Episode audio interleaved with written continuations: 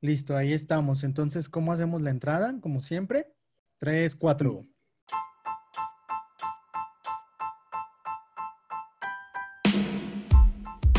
Yo soy Manuel Güereña. Y yo soy Carlos Jardón. Bienvenidos a nuestro podcast Más Dios dice. Acuérdense que no es Viruta y Capulina, quisiéramos, ¿verdad? Pero no. No, yo creo que, yo creo que este podcast va a ser de, uh, en lugar de Viruta y Capulina, yo creo que va a ser Timón y Pumba. también, también puede ser. Sí, también. Eso es más millennial, porque Viruta y Capulina, no sé si los que nos escuchan se acuerden de quién es, ¿no? Entonces, Timón y Pumba puede ser. Oye, oye, pero, pero Capulina, yo hacía la reflexión ahora después de que tú saliste con Viruta y Capulina en la semana pasada, y hacía la reflexión que estamos iniciando este, esta serie del podcast y esta etapa del podcast, hablando sobre la identidad, y precisamente para los contemporáneos que alcanzamos a ver a Viruta y Capulina.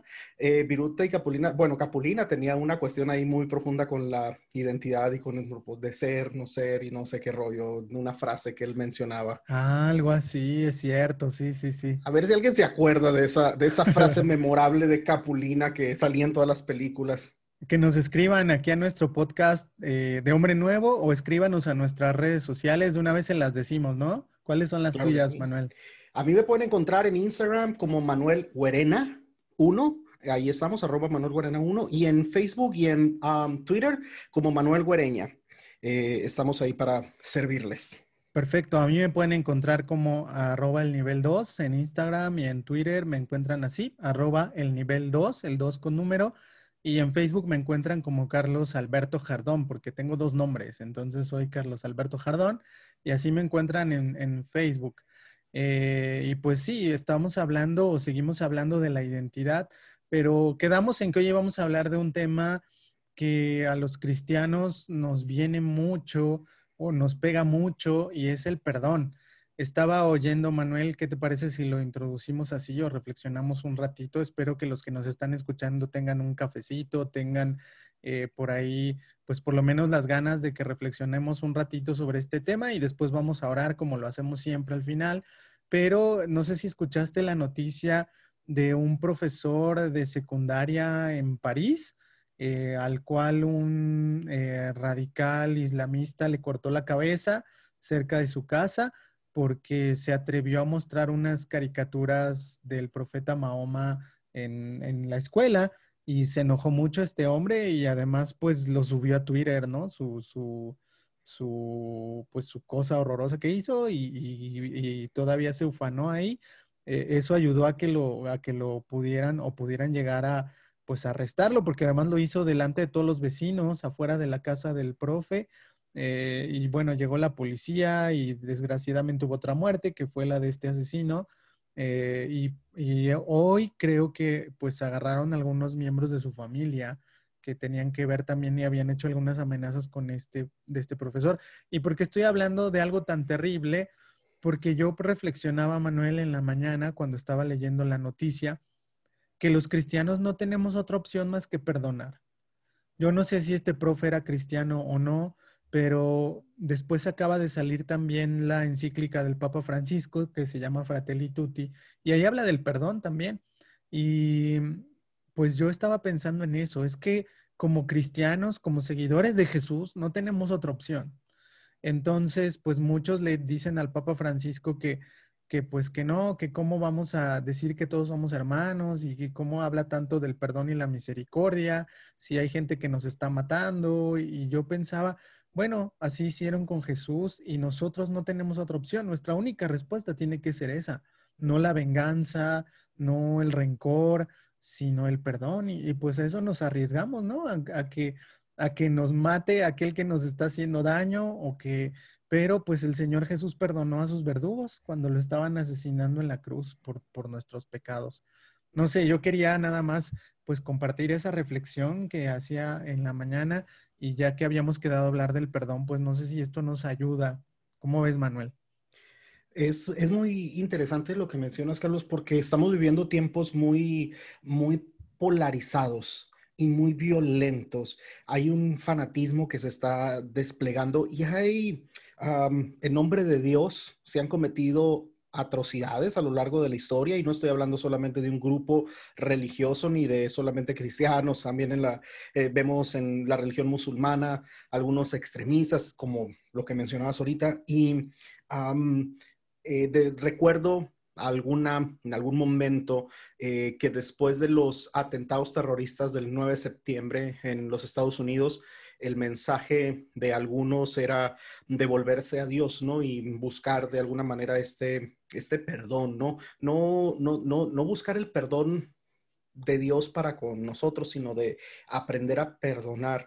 Y recuerdo también que en los atentados, ¿no? De primera mano escuchamos a un sacerdote eh, a quien, a, en, que le tocó viajar a España en los atentados terroristas de España con los trenes y lo mandaron llamar, parte de su orden religiosa estuvo dando mm, algunos talleres espirituales sobre el perdón para las víctimas de aquellos atentados y él nos confesaba en una conferencia que era súper difícil decirle a la gente, a, los, a las personas que habían sufrido, que habían sido mutilados a causa de esos atentados, decirles, eh, llegar al punto de reflexión, al clímax donde él quería llevar la conferencia y decir, tenemos que perdonar pero decía, a mí lo más fuerte, decía él, que me pasó fue cuando una mujer se paró enfrente de mí y le dijo, tengo que perdonar al que por culpa de él perdí mi brazo. O sea, eh, es cuando el perdón se empieza a volver uno real. O sea, una cuestión, no es una cuestión de una ofensa, no es una cuestión De, de, algo que... de me, me, robaste mis galletas y te perdono. sí. sí o, el asesino de tu hijo, o sea, la persona que, que, que, dañó a tu familia, que secuestró. Yo no, desde, hay una serie de situaciones, y mira, Carlos, que yo creo que es un tema que no puede ser tratado a la ligera, con, porque a veces se trata muy a la ligera, ¿no? Desde, muy, desde nuestra... ¿Cómo lo pudiera decir sin que sonara mal? Eh, desde nuestra comodidad. Porque nosotros somos, tú y yo somos privilegiados, y no digo que tengamos la mejor de las vidas, pero somos más privilegiados que otras personas en el mundo. Sí, que no, están, no estamos en medio de una guerra, gracias a Dios, no estamos en medio de, eh, pues de violencia tan extrema, ¿no? Digamos, o, o por lo menos no, no cercana. Eh, pero fíjate, ahorita que decías eso, que a veces este tema se trata a la ligera, eh, yo lo que me he puesto a pensar muchas veces es que tenemos ejemplos de personas que son capaces o han sido capaces de perdonar al asesino de sus padres o de sus hijos. Me viene ahorita a la mente dos personas eh, reales, vivas. Los dos son seguidores de Jesús. Una de ellas es católica, que es Inmaculée Ilibagiza. No sé si has escuchado su testimonio. Ella le tocó pues la guerra, creo que en Ruanda o no recuerdo en qué país de África, eh, y ella le tocó ver cómo unos líderes de la tribu eh, enemiga de, la tribu de la que era su familia invaden sus barrios, sus colonias y empiezan a matar gente indiscriminadamente. Y ella, la, un pastor protestante, a ella y a unas amigas, pues las esconde en su baño y milagrosamente, y, y además Inmaculé no creía en Dios, fíjate, eso es increíble, porque no creía en Dios, pero al ver cómo este pastor pues las esconde, aún arriesgando su, propia vida en un baño de 3 por 3 metros, o sea, una cosa, y había ahí como 10, 10 muchachas que él esconde ahí en ese bañito, y, él, y escuchar lo que dice Inmaculé es impresionante porque dice es que no podíamos ni siquiera ir al baño porque todas las noches salían a hacer rondín estos, estos, este, pues guerrilleros o paramilitares y pues escuchaba lo del baño. Entonces imagínate que no, no podíamos ni jalarle al baño en, en, semanas porque el pastor tenía que salir a ver, no viene nadie, jálenle al baño, ¿no? Entonces dice que era, que era terrible vivir así. Bueno, el punto es que ella cuenta que ella no cree en Dios y que en estas circunstancias además pues escucha que le matan a su familia eh, y ella pues se alcanza a salvar y empieza a creer en Dios ahí en medio de este encierro, de este baño, porque lo único que le terminó de decir, creo que su mamá o su abuela le da un rosario y le dice, esto te va a salvar. ¿no? Y al principio ella decía, ¿cómo? O sea, este objeto me va a salvar, pero ya después fue entendiendo que no, que tenía que acercarse al Señor. Después ella tiene incluso una visión de María, donde María le dice, tienes que perdonar. Y ella, ella justo le dice, ¿cómo va a perdonar a los que mataron a... Y, y María le dice algo así como, ya tendrás la oportunidad, ¿no? O sea, aún en el encierro ella experimentó esto. Termina el encierro, agarra a la policía o el ejército estos paramilitares y a ella, y bueno, obviamente ella se da cuenta que le han matado a, toda su familia y, pues le dan la oportunidad de ir a juicio y encarar al sujeto que mató a su familia. O sea, eh, incluso dice que, que, le dieron la oportunidad de entrar a la celda con el tipo eh, y lo tenían amarrado, algo así, y le dieron una pistola y le dijo el, pues el del gobierno de su país, le dijo, bueno, ahí tienes una oportunidad, ¿qué quieres? ¿Lo matamos o, o tú lo golpeas aquí, lo amarramos y te, te vengas? Y, y ahí es cuando ella entendió lo que María le había dicho, o sea, tienes que perdonar. Y entonces lo que ella hizo, dice que no sabe de dónde sacó fuerza y abrazó al sujeto y le dijo, te perdono. Eh, y entonces salió con el guardia y le dijo, no, no quiero levantar cargos, no, y lo perdono. Y pues todo el mundo se quedó así como, como súper sacado de onda de este gesto que hizo ella. Pero ella cuenta en este testimonio que de no haber sido por la fuerza que le dio Dios, pues ella no podría haber hecho eso. Entonces, ahorita que decías, sí es difícil, pero tenemos ejemplos de personas que lo han podido hacer. Entonces, cuando yo escuché ese testimonio de Inmaculé, yo pensé y dije, si ella pudo perdonar al asesino de su familia, yo cómo no voy a poder ser capaz de perdonar a alguien que, me ofenda o que me haya hecho alguna, pues alguna mm, traición o alguna cosa, pues terrible, ¿no? Eh, y esa es una de las que tenía, tenía yo en la mente, pero también me venía a la mente Francis Collins, científico, él que escribió un libro que se llama El lenguaje de Dios, que él también era ateo, eh, él también se acerca a Jesús, se convierte, pero al final de su libro, y lo ha narrado en algunas otras ocasiones, él da su testimonio de que a su hija abusaron de ella, se metieron personas a, a su casa, estando la hija sola, y abusan de ella. Y él recién se había convertido y entiende, como tú dices, que el perdón es real, ¿no? Entonces él tiene que perdonar a los que le hacen eso a su hija ella también los perdona a sus abusadores y él también dice, de nuevo, o sea, si, si yo no me hubiera convertido a Cristo, si yo no hubiera estado cerca de Jesús, probablemente como ateo no hubiera sido capaz de perdonar. Pero tanto Inmaculé como Francis Collins hablan de la importancia del perdón en el sentido de quitarse la carga. O sea, si de por sí te hicieron daño y encima cargas con rencor, creo que ahí está, ahí está el problema. No sé cómo ves, Manuel. Y Francis Collins, digo, no menosprecio la, la vida de nadie más, pero sí resalto la, la, importancia de Francis Collins y de su trabajo científico en el área eh, de la genética, ¿no? Desde ha sido, ha trabajado muchísimo, durísimo en, la, en, la, cuestión de, del, del, mapa genético del ser humano.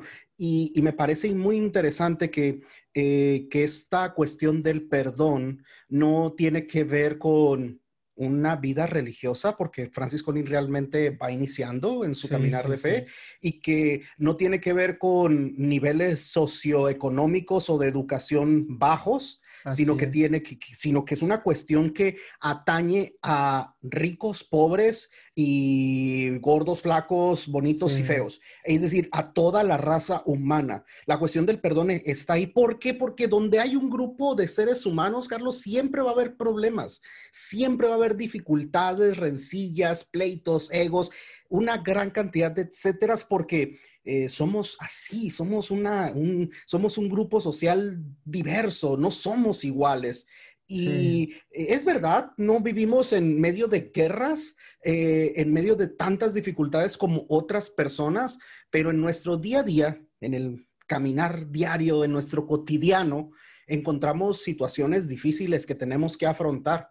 Yo te cuento que el día de hoy eh, estaba saliendo de la central de abastos de comprar algunas cosas y estoy manejando, estoy súper contento y una muchacha, una señora, de este, se da de reversa cuando yo voy manejando y no se da cuenta que yo estoy pasando. Ups. Y me pega un trancazo al carro. Ouch.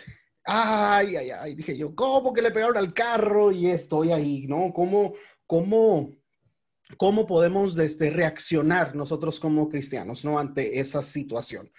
Acababa de mandar una imagen del mismo día, perdón, del día de ayer a, mi esposa de un accidente de aquí cerquita de la casa donde un carro se estrelló y, y realmente yo me bajé desde y la señora estaba alterada y yo decía, ¿cómo vamos a reaccionar? ¿Cómo tengo que reaccionar ante esta situación? No fue mi culpa, yo estaba bien, la persona le pegó a mi carro y al final del día Digo, son estas pequeñas cosas que van haciendo que nuestro día a día tengamos que estar ejercitando el perdón. Yo estoy convencido de que el perdón, Carlos, es una es, una decisión que uno va terminando haciendo, que va, que, pero que también puede ir ejercitando, que puede ir practicando y que va subiendo de como de escalafones. Digo, no necesitamos estar en una situación tan dramática como la de Francis Collins este, para poder uno, en llegar a esos niveles de perdón. Es algo que nosotros podemos ir aprendiendo. Y, y ahí es donde yo creo que es importante que nosotros reflexionemos acerca de nuestra identidad porque nuestra, nuestra actitud hacia las ofensas, hacia los perjurios, Jesús nunca nos enseña en el Evangelio a responder eh, violentamente, agresivamente y a responder con odio, porque al final del día, quien te hace daño, te hace un daño y ciertamente te puede, tú mismo al no perdonar, puedes ir cargando por años ese rencor que científicamente creo que algunos ah, estarán de acuerdo que el odio, el rencor y el resentimiento van a traer consecuencias incluso en la salud. Así es. Entonces, para los que nos están escuchando, pues el mensaje sería que nos conviene perdonar, hasta por salud, ¿no? Ahora, como bien dices, no es fácil, no estamos diciendo que, que sea fácil, pero sí podemos decir algunas cosas que nos, que nos ayuden. Una de las que yo quisiera enfatizar, ya lo dijiste ahorita, perdonar es una decisión. Entonces, eh, claro, es difícil tomar decisiones y tanto más una como esta, sobre todo cuando nos han, nos han hecho daño. Pero si, si nos ponemos a pensar que me conviene a mí perdonar, entonces eh, puede ser que me sienta con más ánimo y más fuerza como para, para poder hacerlo. Eso desde la perspectiva humana para los que nos están escuchando y que, y que pues tengan una fe tan pequeña como un grano de mostaza que digan, no, es que pues entonces hay que estar muy cerca de Dios. Pues Jesús nos dijo que Él puede obrar milagros con la fe que tenemos hoy. No necesitamos una fe súper increíble, sino con la fe que tengas hoy, tú puedes decirle, bueno, Señor, me cuesta trabajo perdonar, eh, pero es una decisión y pues decido perdonar. probablemente los sentimientos que tengas adversos no cambien, no van a cambiar de la noche a la mañana. Y Dios sería inhumano si nos pidiera cambiar esos sentimientos así. Dios no te va a hacer culpable por los sentimientos que tengas, sino que Dios te pide que seas capaz de tomar una decisión incluso más allá de los sentimientos, para que seas verdaderamente libre precisamente para que de verdad tengas esa libertad de, perdonar como lo hizo el propio Jesús y que proviene de tu identidad. Tú eres un hijo, una hija de Dios y eres un hijo, una hija de Dios, de un Dios que perdona incondicionalmente y que eh, pues te va a hacer más libre eh, el perdonar. Repito, no estamos diciendo que sea fácil, pero quizá ayude a pensar en eso, pensar que eres un hijo, una hija de Dios que perdona incondicionalmente y que Dios no te va a hacerse, no te va a culpabilizar, no te va a condenar por los sentimientos adversos que tengas, por aquel o por aquella a quien tengas que perdonar. Pueden incluso durar años esos sentimientos adversos que no necesariamente son de odio, pueden ser de tristeza, porque a lo mejor sufriste una traición y a lo mejor ni siquiera te da la vida para odiar a ese amigo que te traicionó, pero pues pueden estar ahí o seguir ahí.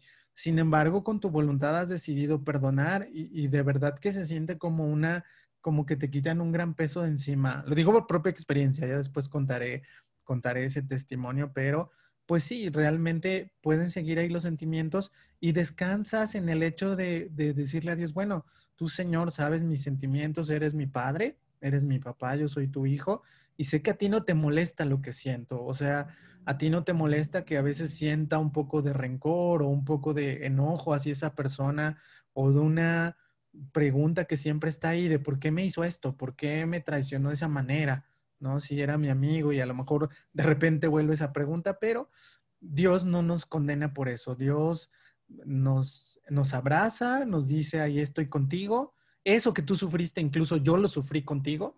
O sea, yo también fui incomprendido, a mí también me traicionaron, entonces te entiendo perfectamente. Por lo menos eso me ha ayudado a mí. ¿Cómo ves tú, Manuel?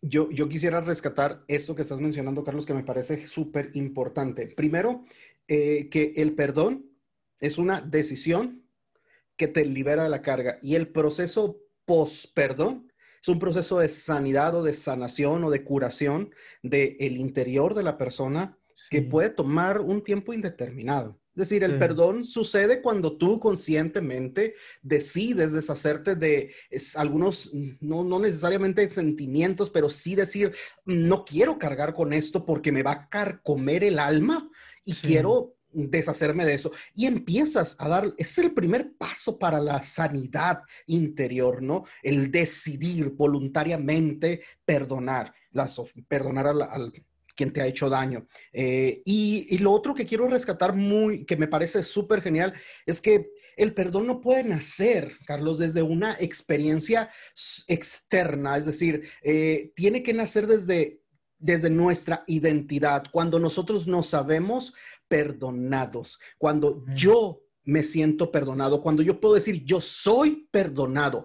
¿Por qué? Porque realmente una de las personas, mira, cuando a veces yo, en lo personal, cuando empezamos a, seguir, a servir al Señor allá por el año 1999, que yo tuve mi encuentro con el Señor, eh, me tocó participar mucho en muchos seminarios de vida en el Espíritu o en el norte, allá en Sonora le llamaban cursos de iniciación, que era el querigma, una predicación evangélica, ¿no? Sobre, eh, sobre el amor de Dios, el pecado, sus consecuencias, el Espíritu Santo, el Señorío de Jesús. Y me acuerdo que uno un parte del ejercicio era orar por sanación interior y es hacer una retrospección ¿no? de la persona y buscar, indagar cuáles son estas ataduras, porque el perdón eh, libera la gracia de, Dios en tu vida, te libera realmente. Y, yo creo que una de las, me di cuenta por experiencia, eh, de esta no tengo estadísticas, pero por experiencia de ver los resultados ahí, me di cuenta, y también por mi propia experiencia, que la persona más difícil a la que uno le cuesta perdonar es a uno mismo. Eso. O sea, eh, perdonarnos a nosotros mismos, saber que nos equivocamos y que la vida sigue y que me puedo perdonar por mis errores, de que yo no soy perfecto y que la regué y que posiblemente la voy a seguir regando y, y que le fallé a Dios y que le fallé a mi familia y que aún así yo soy perdonado y que puedo venir con esta identidad de hijo de Dios, puedo venir a papá y decirle, papá, ¿sabes qué? La regué, me equivoqué, perdón.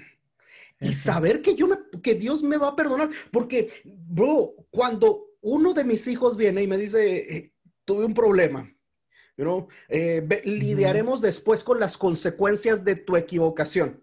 Pero en ese momento eh, es mi hijo. O sea, no hay error, no hay, porque fíjate que nosotros los seres humanos somos muy prestos, rápidos para juzgar a los demás. Cuando alguien comete un, cuando alguien, vemos en las noticias, el vecino, doña fulanita, doña chonita, doña perenganita, su hijo, resulta que robó en una casa. Inmediatamente juzgamos y decimos, es que es un delincuente. Cuando uno de nuestros hijos se echa un chocolate a la bolsa en Walmart y que salimos, ¡ay! Mi hijo no robó, mi hijo cometió un error. Sí, Solamente hasta cuando nosotros vivimos en carne propia como padres, que nuestros hijos cometen errores, es que empezamos, porque los demás son criminales, nuestros hijos cometen errores. Sí, sí, sí, sí. ¿Me explico? Y Dios es así con nosotros, o sea, con todos es así. Cometiste un error. O sea, no hay poder humano que, porque no hay cosa que mi hijo haga que yo para que yo lo deje de amar. Y Dios es así con nosotros. O no sea, el perdón ya está dado, ¿verdad? Ya está dado el perdón ya está dado. O sea, no hay ni siquiera lo que decíamos en el podcast anterior, no hay lástima para podernos ganar el perdón. Dios ya tiene el perdón asegurado, aún para los pecados o los errores, si queremos verlo así, que no hemos cometido aún. Entonces, desde esa experiencia de yo saberme, sentirme perdonado, es que nadie puede dar lo que no tiene, Carlos. Amén. Bueno, les hemos dado ya varios tips a los que nos están escuchando. ¿eh? El primero tiene que ver con la mente. San Pablo dice en Romanos 12, renueven su mentalidad. Entonces hay que cambiar la mente y saber que el perdón es una decisión, no es un sentimiento, y saber que Dios no te va a condenar si tienes sentimientos en contra por aquel que tienes que perdonar. Y otro tip que les ha dado Manuel, pues es este, de saber perdonarse a uno mismo también, saber perdonarse los propios errores, eh, pero también saber perdonarse, tener esos sentimientos adversos, ¿no? Que, o sea, no sentirse culpable por porque estén ahí esos sentimientos adversos en contra de otras, porque fíjate, eh, San Francisco de Sales habla de el arte de aprovechar las propias faltas y él decía que cuando cometemos errores, en vez de condenarnos y flagelarnos y decir, claro, no sirvo para la vida espiritual o no sirvo para ser un seguidor de Jesús y te flagelas, y dice San Francisco de Sales, ahí viene el mal espíritu y entonces te dice, ya ves, claro. O sea, eso que piensas de que eres un bueno para nada es real, lo estás viendo, mira, ¿no? Entonces el acusador. ajá, Francisco de Sales dice, hay que jugarle al revés al diablo. O sea, cuando llegamos a tener, a regarla, como dices, más bien hay que decirle, así lo dice Francisco de Sales, hay que agarrar a nuestro corazón y apapacharlo. Bueno, no dice apapachar porque eso es muy mexicano, pero él dice, hay que hablarle al corazón y hablarle con ternura. O sea, decirle, bueno, te equivocaste, pero mañana lo harás mejor. Y dice que el diablo no soporta eso, porque el diablo está, como es el acusador, como bien dices, él está esperando que nos autoacusemos para él venir a agitar las aguas, ¿no? Para, para rematarnos, ¿no? Entonces, el diablo, hasta eso que no es muy inteligente, el diablo es medio, medio tonto, pero sí es muy observador. Entonces, no es que él cree cosas o haga cosas de la nada, pero sí ve cómo nosotros nos tratamos a nosotros mismos y entonces viene y pues de ahí se agarra. Entonces, lo mismo pasa acá. Si la has regado, pues en vez de flagelarte y decir que eres de lo peor, pues lo que hay que hacer es decir, no, no soy de lo peor, cometí un error, como tú dices hoy, y mi papá me va a entender, ¿no? Y eso es lo que el diablo nos soporta, eso es lo que, y eso es la humildad a fin de cuentas. Cuando nosotros nos ponemos a decir, no, es que soy de lo peor, es que ahí se revela que éramos muy soberbios, porque precisamente ya nos habíamos puesto en un pedestal o en una altitud así como, no, pues ya casi éramos la Madre Teresa, y cuando vemos que la regamos, pues entonces de eso se aprovecha el mal espíritu, porque justo nos tira de ese pedestal, en cambio podemos aprovechar esa caída para decir, híjole, tenía mucha soberbia, o sea, ya me creía yo un super santo y me doy cuenta que no, pero no te preocupes, corazoncito, la regaste hoy, cometiste un error, pero con la ayuda de papá Dios, mañana seremos mejores. Ahí está otro tip, queridos podcasteros o escuchas de este, de este podcast, más Dios dice, no sé si quieres que terminemos, Manuel, y vamos a terminar con una oración en este sentido. Yo siento fuertemente que vamos a hacerlo así. ¿Te parece bien? Me parece, y mira, ahorita que platicabas acerca de esto, una de mis citas favoritas que estaba reflexionando antes y que la quería dejar para el final, ah, si me prestan el Internet, la facilidad de poderla encontrar, aquí la tenía, está en el libro del profeta Oseas, en el capítulo 11 y versículo 3. Eh, déjenme encontrarla porque ahora que traje la Biblia en el teléfono, me apareció eh, que no está cargando. Profeta Oseas en el capítulo, capítulo 11, versículo 4, ah, ¿no? A ver, ¿sí ¿qué eh, dice? Con cuerdas de ternura y con lazos de amor te atraje y los, los atraje a mí. Y yo fui para ellos como los que alzan el yugo sobre su cerviz y puse delante de ellos la comida. Esta traducción no es como que la que más me gusta, pero me llama la atención que Dios usa esta referencia. Y, y, digo, una cuestión del perdón, de entender el perdón de Dios, yo les recomiendo mucho el profeta Oseas, porque habla demasiado sobre el perdón y de cosas que a lo mejor ah, no estamos listos para escuchar todavía, eh, de, niveles de perdón que la imaginativa del profeta Oseas te vuela la cabeza, para todos los que son casados, vuela la cabeza el profeta Oseas. ¿Cómo le eh, llama a la esposa infiel, no? Ay, no, no, no, es un tema, es un tema así de, viernes por la noche, así, para, no, no, no, es que la Biblia, yo no sé quién les dijo que la Biblia era aburrida, ¿no? A, la gente, ¿no? Camella en celo de cascos ligeros. Sí viene de ahí, ¿verdad? El profeta Osea. Sí, es el profeta Osea. Sí, claro, es que no hay, no hay otra, otro personaje en la Biblia y otro libro en la Biblia que hable así sobre la... Pero después perdona a esa esposa infiel Y, de ahí esa experiencia profética la aprovecha Dios para decirle al pueblo, así yo los perdono. ¿no? Así, así como tú, o sea, perdonaste a tu esposa y te viste casi obligado a perdonarla a pesar de sus infidelidades, pues así soy yo con ustedes, Israel, ¿no? Y a mí me encanta porque dice el texto en el versículo 4, con cuerdas de ternura y con lazos de amor los atraje hacia mí. Y básicamente es para atraerlos y darles de comer. Pero ¿sabes qué? No has dicho lo que dice el capítulo 10. En el capítulo 10 está todas estas recriminaciones. O sea, donde Dios dice, son unos desgraciados. Y en el versículo 4 dice, y con amor los atraje hacia mí. Y dices, ouch. ¿no? O sea, justamente así es, así es papá Dios. O sea, claro, él tiene todo el derecho de decirnos nuestras verdades, como decimos en México, pero siempre su última palabra va a ser el perdón y la misericordia, siempre. Su última palabra no va a ser la condenación, no va a ser la acusación, sino el perdón y la misericordia.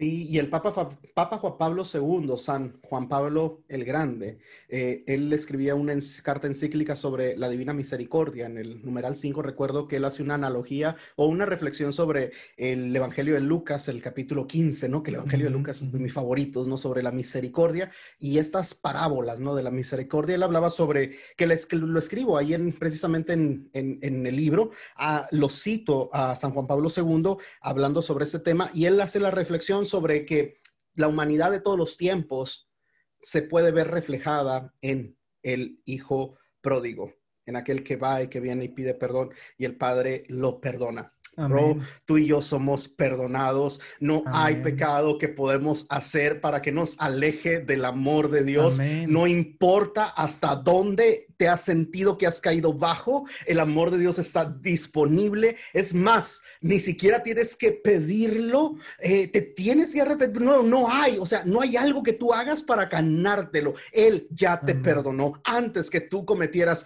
un error. Él ya te había perdonado desde antes. Incluso antes de que le pidamos perdón.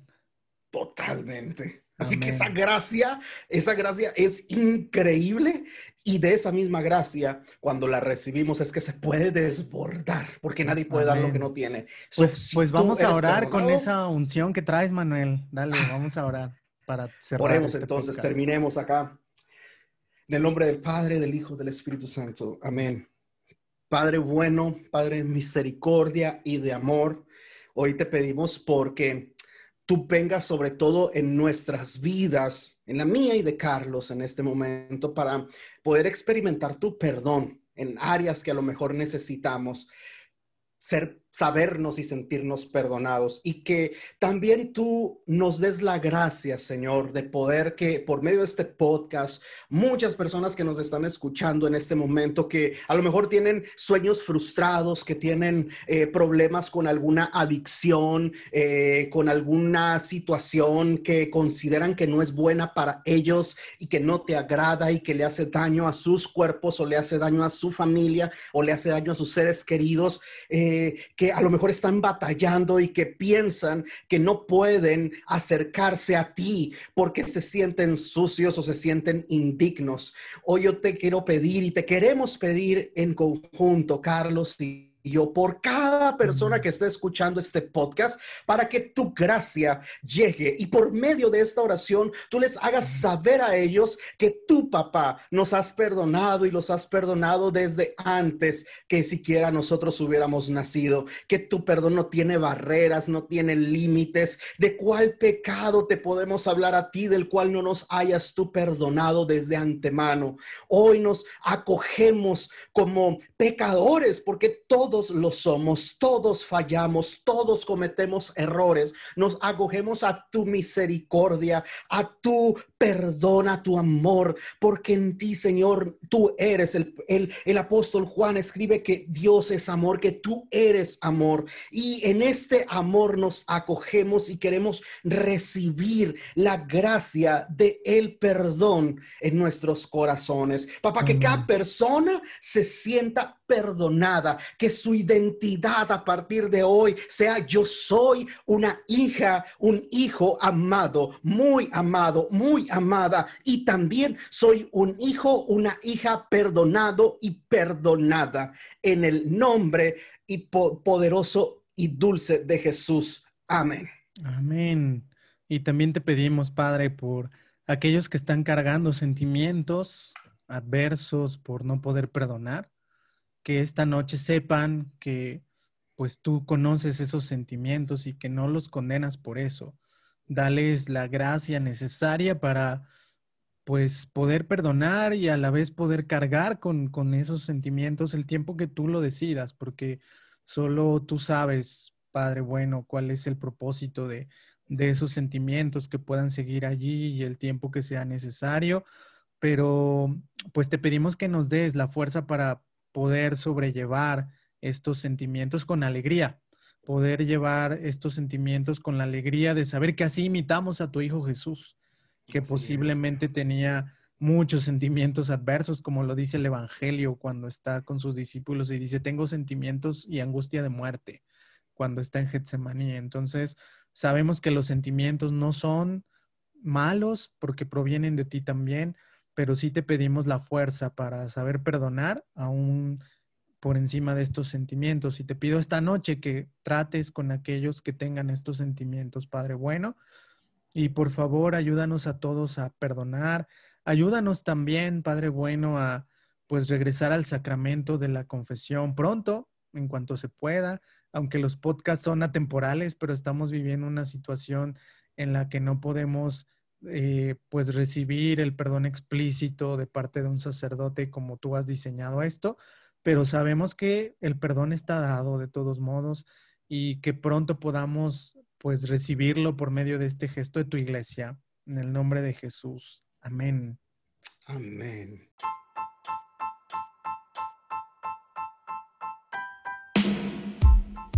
Bueno, queridos podcasters o no sé cómo se diga los que escuchan los podcasts, este fue el show de Timón y Pumba.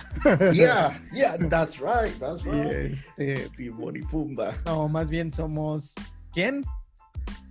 Um, Timón y Pumba. Ah, no. No, Viruta y Capulina. No. Ah, no. ¿Quiénes ah. somos? Tengo problemas de identidad. Sí, ya vi, ya vi. yo soy Carlos Jardón. Y yo, Manuel Huereña. Un gusto a todos, síganos en nuestras redes sociales y sigan este podcast que se está poniendo buenísimo. Eh, y eh, pues sigan todo el contenido de Hombre Nuevo y nos estaremos escuchando la próxima semana.